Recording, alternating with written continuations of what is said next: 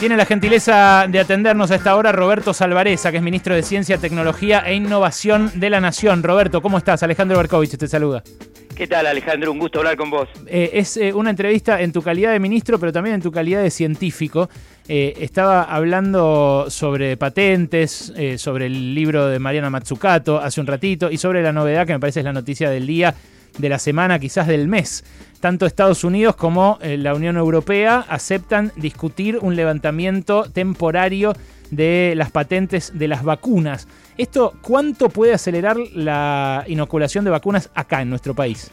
Bueno, esto tiene, a ver, tiene dos aspectos, ¿no? Un aspecto eh, que vos este, bien remarcás, que creo que es realmente la noticia, es el cambio de posición de Estados Unidos y de tocar una vaca sagrada del neoliberalismo, ¿no? Que es este, la propiedad intelectual. Eh, me parece que Biden ha tomado una actitud inteligente, eh, entendiendo que lo que está pasando, por ejemplo, en el caso de la India, con 380.000 contagios, contagios diarios, es este, una bomba de tiempo que genera variantes que probablemente terminen escapando a las vacunas que hoy tenemos. Y que esto hay que ponerle un freno, y una manera de ponerle un freno sería esta, eh, esta actitud de levantar o esta discusión de levantar eh, las patentes. En ese sentido es algo que ético y moralmente muchas veces discutimos. cuando las barreras, cuando las patentes son un freno el acceso a la salud, esto es un, un, tema que hay que eh, rever y que hay que discutir y hay que levantar. Eh, me parece que ese es el sentido general. Después este, hay que ver que los, eh, la iniciativa esta fue encabezada por Sudáfrica, por la India y acompañada de Argentina, que son tres países emergentes que tienen capacidad para fabricar vacunas. No tenemos aquí en la Argentina tres iniciativas, tenemos Map Science que ya fabricó este, estos 20 millones de dosis durante estos meses, tenemos este, el caso de Richmond, que podría envasar y filtrar la vacuna de Sputnik B y que este, en junio está considerando que está en condiciones de hacerlo. Y este, la nueva propuesta de eh, Sinopharm de trabajar con este, Synergium, que también acá en el país fabrica vacuna, la vacuna de la influencia, la del papiloma, para mencionarte algunas. O sea que son países que si hoy en día este, tienen su capacidad instalada para eh, fabricar vacunas y que levantando las patentes podría podría agilizarse todo este bueno, esta era la pregunta, eh, si esto se concreta, porque ahora todavía tiene que aprobarlo la Organización Mundial de Comercio, habló la jefa del USTR, que es el, ente delegado de Estados Unidos para negociar con ellos. Ahora, de manera inmediata, nosotros tendríamos la posibilidad, no sé, de que eh, no sé, Ruemers eh, o Bagó, eh, laboratorios, digo, argentinos, que, o otros laboratorios menos conocidos de los que hacen genéricos, podrían hacer la vacuna de Pfizer, la vacuna de AstraZeneca acá, en otras fábricas? Sí, si se liberan, se liberan las patentes, efectivamente esto sería una situación de un genérico, ¿no? Ahí también hay que tener en cuenta que este, vas a tener este, una, una receta y los controles que tenés que tener, pero bueno, tenés que saber hacerlo, ¿no? Si esto fuera posible, sí, habría muchos laboratorios que están en el mundo y que hoy en día no pueden desarrollar las patentes, la, la vacuna, pero sí tienen la capacidad, las podrían fabricar. Ahora mencionaste la de Pfizer, te acabo de dar una mala noticia que este, la vacuna estrella de este, de eh, Juntos por el Cambio acaba de decir que ellos rechaza levantar las patentes, ¿no? A pesar de haber ganado en el primer trimestre de este año eh, 3.500 millones de dólares, solamente en beneficios en el primer trimestre. Mm. Así que creo que Pfizer va a ser difícil. Está bien, pero, eh, perdón, esto. no, ellos no se pueden negar. Si, si se levanta la protección de patentes temporariamente, ellos se quedan a la intemperie. Sí, estoy eh, de acuerdo, pero en la práctica después hay que ver cómo se discute en la OCDE, porque esto termina la Organización Mundial de Comercio, hay un montón de etapas y creo que eh, en lo efectivo, en lo inmediato, esto es un cambio de actitud muy valorable eh, en cuanto a la propiedad intelectual. En lo práctico hay que ver qué efecto tiene, ¿no? Porque también hay que tener en cuenta que no solo está involucrado el hecho que vos digas, bueno, la puedo fabricar, hay toda una cadena de proveedores de los insumos mm. para llegar a la patente que también tenés que garantizar que funcione y que, y que esté presente. Imagínate que tengas 100 laboratorios más trabajando. Bueno, tenés todos los filtros, tenés todos este, los viales, eh, hoy escuchaba a una a un este a, a un directivo de una de las de los laboratorios que decía nosotros trabajamos con las de ARN mensajero pero hay cuatro empresas nada más que hacen las nanopartículas de lípidos para englobarlo.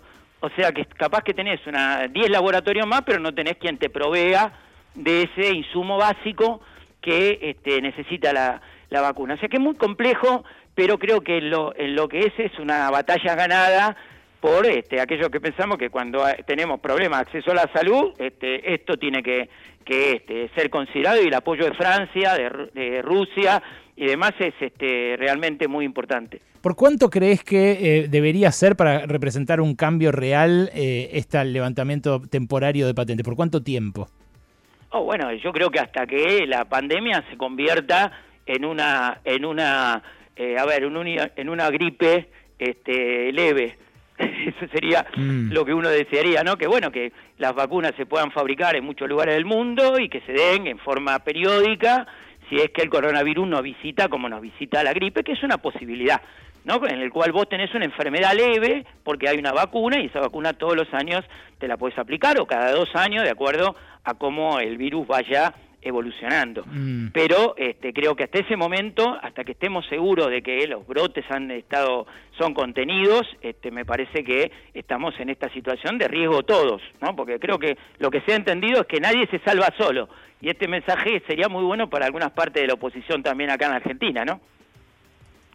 Ministro, buenas tardes. Lo saluda Noelia Barral Grijera. Usted decía recién que más allá de que el proceso em, de levantamiento de patentes va a llevar un tiempo, también va a ser difícil en cuanto a la eh, exportación o a conseguir los insumos necesarios para producirlas.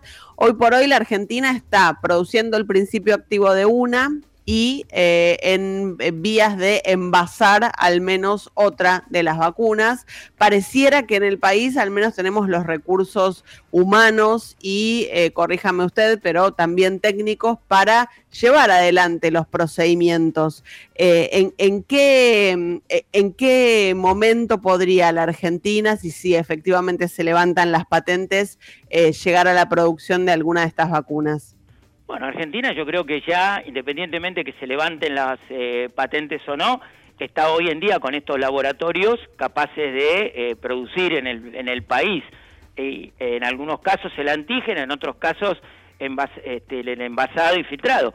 Ahora, el caso de Richmond, este año se propone esta, esta etapa, por ejemplo, no con la Sputnik B, pero para el año que viene está pensando en la, en la construcción de una de una planta que le permita todo el ciclo completo de la vacuna de Sputnik con lo cual este, la Argentina va a tener mayores capacidades de las que hoy tiene, porque va a incorporar nuevos laboratorios a eh, la fabricación de vacunas. Y esto es realmente una muy buena noticia para Argentina. Cuanto más capacidad tengamos en cuanto a la, a la posibilidad de tener este, fármacos y este, que protejan a la, a la gente, eh, vamos a estar mejor.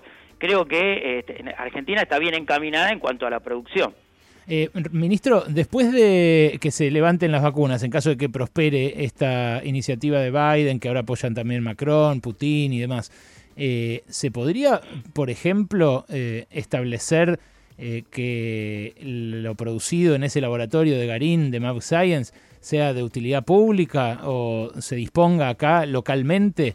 Porque una de las, eh, uno de los problemas que citaba Hugo Sigman, el dueño de ese laboratorio, cuando escribió una carta explicando por qué no llegaban las dosis que habían prometido en su momento, eh, el, argumento era la propiedad es de AstraZeneca, no nuestra. Las, las, patentes, la propiedad de eso es de un laboratorio anglo-sueco que no tiene nada que ver con nosotros. Sí, a ver, este, ustedes saben que se reunió hace poco las autoridades de salud, así que en ese caso yo creo que la, ministra Carla Bisotti le te podría dar mayores detalles de esta de esta situación, ¿no?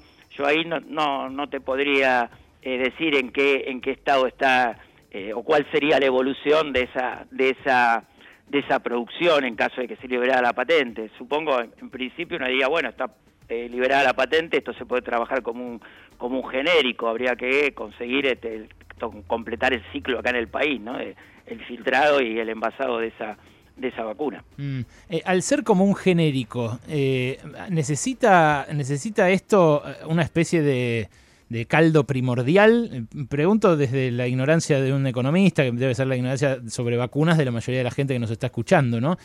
A ver, los, los depende del tipo de vacuna que uno que uno esté utilizando, ¿no? Por ejemplo, si es virus inactivado, eh, eh, variantes del virus existen y los, laboratorios los, los, tienen estos virus. Este, los laboratorios nuestros, digo. Exactamente. El Malbrán, por ejemplo. Hay, este, hay aquí en el país, el Malbrán tiene, tiene variantes del virus que aísla de los este, pacientes, inclusive se hace la secuenciación genética de cada uno. Así que en ese sentido, virus inactivado, podría decirlo tener. Después, por otro lado, el adeno 26 y el adeno 5, que son los que utilizan la vacuna de Sputnik V, también son conocidos y han sido utilizados y están este, disponibles. Pregunto para tratar de anticiparme a las escaseces que puedan surgir después, ¿no? Porque... después este, están disponibles, pero después este, hay que todo una producirlos en cantidad, tener este todo el material, a veces tiene mucha complejidad. Eh, yo tampoco soy este, un experto en toda la tecnología involucrada porque son muy complejas, varían cada una de las plataformas si es ARN mensajero, si es este virus inactivado, si es adenovirus. Y, y por otro lado también, no te, no te olvides que a su vez cada vacuna después tiene todo un proceso para llegar a ser este, ese frasquito que te termina este, cercano a vos y con, este, con la inoculación, ¿no? O sea, mm. hay procesos eh, tecnológicos y algunas veces te puede faltar, como en algunos casos eh, se planteó el tema de los viales, el tema de los filtros, el tema de, bolsas, o sea, estériles, hay, hay montones de, temas de, suministros en esta cadena.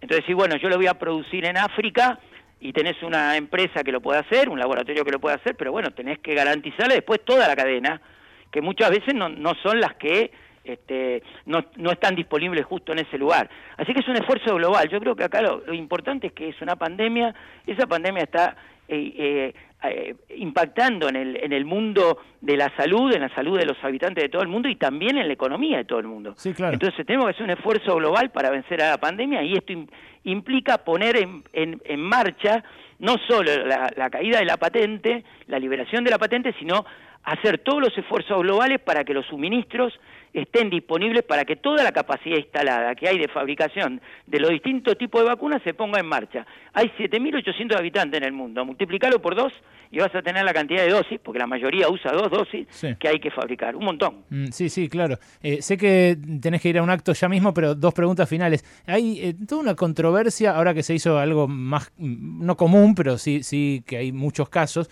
sobre los argentinos que van a vacunarse a Estados Unidos, el, turismo vacunatorio. ¿Qué pensás vos de eso?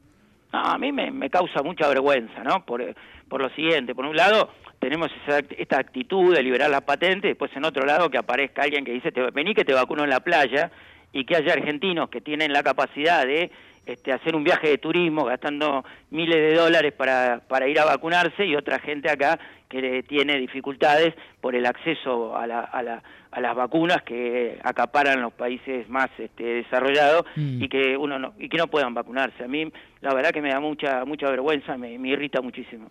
¿Por la desigualdad eh, entre los países o entre las personas de acá?